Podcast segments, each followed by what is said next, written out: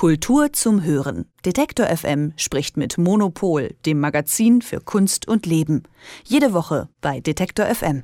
Gestern Abend haben sich Bund und Länder geeinigt. Es gibt einen neuen Lockdown. Lockdown Light könnte man sagen, da beispielsweise Schulen und Kitas weiterhin geöffnet bleiben. Die neuen Maßnahmen betreffen vor allem Gastroeinrichtungen, aber auch Kunst- und Kulturstätten.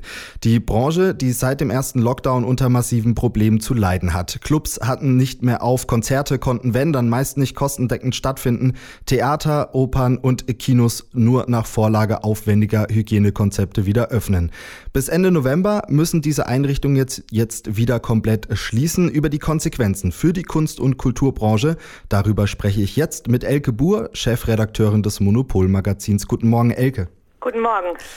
Elke, erstmal von vorneweg, welche Kultureinrichtungen sind denn jetzt genau betroffen? Was fällt da unter diesen neuen Lockdown-Beschluss?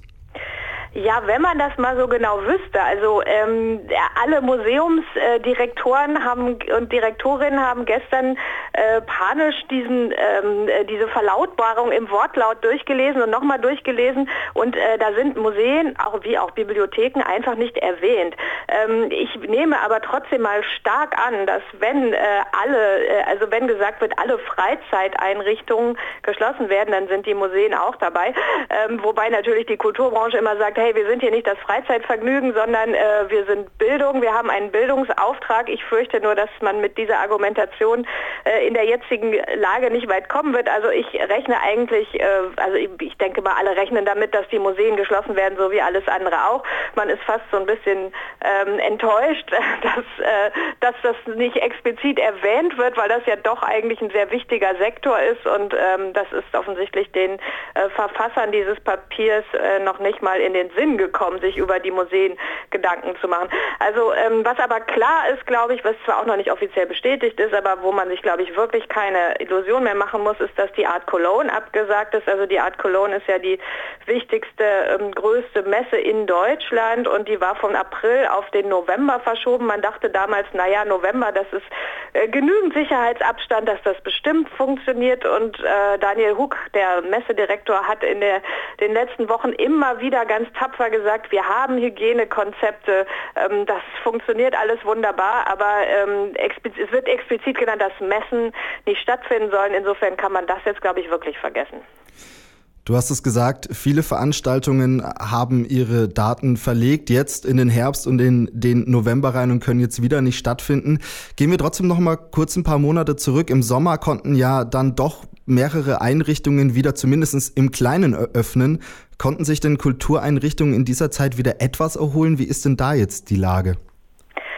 Also äh, bei den Museen ist es ja sowieso so, ich meine, die Museen sind staatlich finanziert, insofern haben die keine äh, Existenzängste und äh, die Museen haben sich ja auch, äh, die haben ja wirklich auch recht schnell wieder eröffnet, die waren ja im Mai schon wieder offen. Es war allerdings so, dass den ganzen Sommer über die Museen ähm, nicht an der Kapazitätsgrenze Besucher hatten. Also das heißt, ähm, dass diese ganzen Hygienekonzepte und man muss äh, Menschenaufläufe vermeiden und so weiter, so viele Gedanken hätte man sich darüber gar nicht machen müssen, weil eigentlich alle, mit denen ich immer gesprochen habe, gesagt haben, naja, so voll ist es nicht, weil die Leute einfach doch äh, eine Scheu haben, solche Orte aufzusuchen. Und auch immer, wenn ich im Museum war, war es eigentlich äh, extrem angenehm und man hatte nicht das Gefühl, dass es jetzt zu voll ist. Ähm, für die Museen gut, also wenn es jetzt dabei bleibt, dass es einfach vier Wochen sind und man dann weitermachen kann mit den normalen Konzepten, dann ist es jetzt nicht, äh, denke ich mal, nicht so eine Katastrophe, weil ja die meisten Ausstellungen jetzt sowieso in diesem Jahr ähm, eine sehr, also eher längere Laufzeiten haben von der Planung. Also es ist natürlich schade, äh, eine Ausstellung, die äh, eine ehemalige äh, Kollegin vom Monopol kuratiert hat, zum Beispiel gerade in Düsseldorf, empört euch. Eine große Ausstellung, die äh, im Museum Kunstpalast ist jetzt jetzt eröffnet und dann macht man am Montag wieder zu. Sowas ist natürlich Frustration. Ähm, aber ich denke, ähm, dass die Museen, man hat ja auch mittlerweile schon alle so eine gewisse Routine. Okay, dann machen wir jetzt wieder zu und dann machen wir wieder auf und dann äh, hoffen wir, dass im Dezember wieder ähm, das möglich sein wird, die Sachen zu, zu sehen. Also ich denke, für den Kunstmarkt ist es jetzt wirklich, da ist es auch wieder ein zweischneidiges Schwert. Also die Galerien sind ja, ähm, gehören ja dem Einzelhandel an. Das heißt, die können ja zumindest, wenn wenn es so bleibt, wie es bislang war, geöffnet bleiben. Also die Galerien werden werden dann eigentlich der einzige Ort sein, wo man in der Öffentlichkeit noch Kunst äh, gucken kann. Ähm, auf der anderen Seite ist es natürlich so, dass äh, die Verkäufe auf der Art Cologne wären natürlich extrem wichtig gewesen für den Sektor. Aber es gab auch schon wieder einige Galeristinnen und Galeristen, die gesagt haben, naja, ähm, vielleicht, äh, vielleicht sollte man die Messe eh absagen, weil eine Messe, wo man investiert äh, und Sachen hinbringt und wenn dann keine Sammler und Sammlerinnen kommen, hat man ja auch nichts von. Das heißt, es wäre ja gar nicht gesagt gewesen, dass äh, diese Messe wirklich umsatzmäßig irgendwas gebracht hätte. Und dann ist man vielleicht fast schon wieder froh, dass man sagt, okay, dann spart man sich den Aufwand. Also kann man jetzt nicht davon sprechen, dass dieser eine Monat jetzt der große Tod Todesstoß für diverse Einrichtungen ist?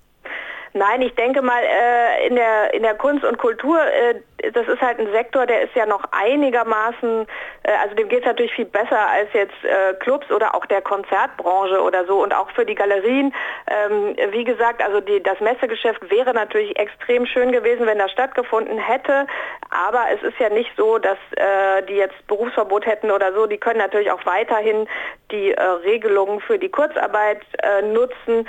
Es ist halt natürlich nur wie immer, glaube ich, also wie für die gesamte Gesellschaft einfach äh, extrem frustrierend, weil man immer so das, äh, man, man wünscht sich natürlich, dass alles immer besser wird und dass man aus einer Krise langsam wieder herauskommt und wenn man dann so einen klassischen Rückschritt, also wie einen Rückfall sozusagen erlebt, das ist, glaube ich, psychologisch jetzt sehr schwierig. Also man wird sehen, wie man jetzt äh, da wieder rauskommt, jetzt rein äh, stimmungsmäßig.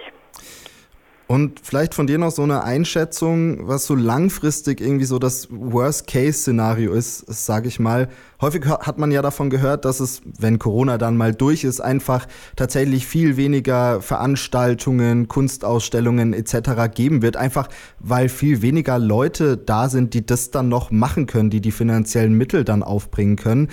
Ist das dann wirklich ein realistisch, realistisches Szenario oder kann man danach dann doch auch schnell wieder hochfahren? Ja, das kann ich jetzt natürlich auch überhaupt nicht äh, äh, sagen. Ich habe auch keine Kristallkugel, aber ich denke, dass äh, international wird es sicherlich so sein. Also in den USA gibt es ja ganz klare äh, Berechnungen, dass sie, dass sie sagen, ein großer Teil, also vielleicht ein Drittel oder so der Museen wird die Corona-Krise einfach nicht überleben. Also da ist es halt so, dass diese eher Privatinstitute, äh, also in, äh, in Gesellschaften, die die Kultur eher privat finanzieren, da funktioniert das natürlich nicht in so einer Situation, in der wir uns hier in Deutschland befinden, kann man halt nur täglich ein Sto Stoßgebet des Dankes gen Himmel schicken, dass halt Kultur staatlich subventioniert ist und, und auch als staatliche Aufgabe angenommen wird. Insofern denke ich nicht, dass jetzt nächstes Jahr äh, plötzlich keine Museen mehr da sind. Das wäre ja völliger Quatsch. Aber ähm, trotzdem wird natürlich insgesamt, werden natürlich die Budgets schrumpfen und so weiter. Also äh, Kultur ist, zwar wird zwar immer gesagt, ist systemrelevant, aber ein bisschen weniger Geld für das angeblich so systemrelevante wird garantiert am Ende dabei herauskommen, wenn man nach der Krise sich die Budgets nochmal genau anguckt. Also da wird man halt sehen müssen, wie sich der Sektor ähm, dann wieder neu aufstellt. Ähm, ich denke, dass äh, viele Künstlerinnen und äh, Künstler in der Zwischenzeit auch da, also ich, ich kenne viele, die mussten halt, äh, also wenn die größere Studios haben, die mussten halt Leute entlassen und so weiter. Also der Sektor schrumpft insgesamt bestimmt. Aber ich denke, äh, er wird natürlich als Ganzes äh, gut überleben. Ein neuer Lockdown kommt ab Montag für einen Monat. Kunst- und Kultureinrichtungen müssen in, Zeit, in dieser Zeit wieder komplett schließen. Grund für die Maßnahmen sind die aktuell rasant steigenden Infektionszahlen. Welche Konsequenzen das für die Branche hat, darüber habe ich gesprochen mit Elke Buhr, Chefredakteurin des Monopol-Magazins. Elke, vielen Dank dir für das Gespräch. Gerne. Kultur zum Hören. Detektor FM spricht mit Monopol, dem Magazin für Kunst und Leben. Jede Woche bei Detektor FM.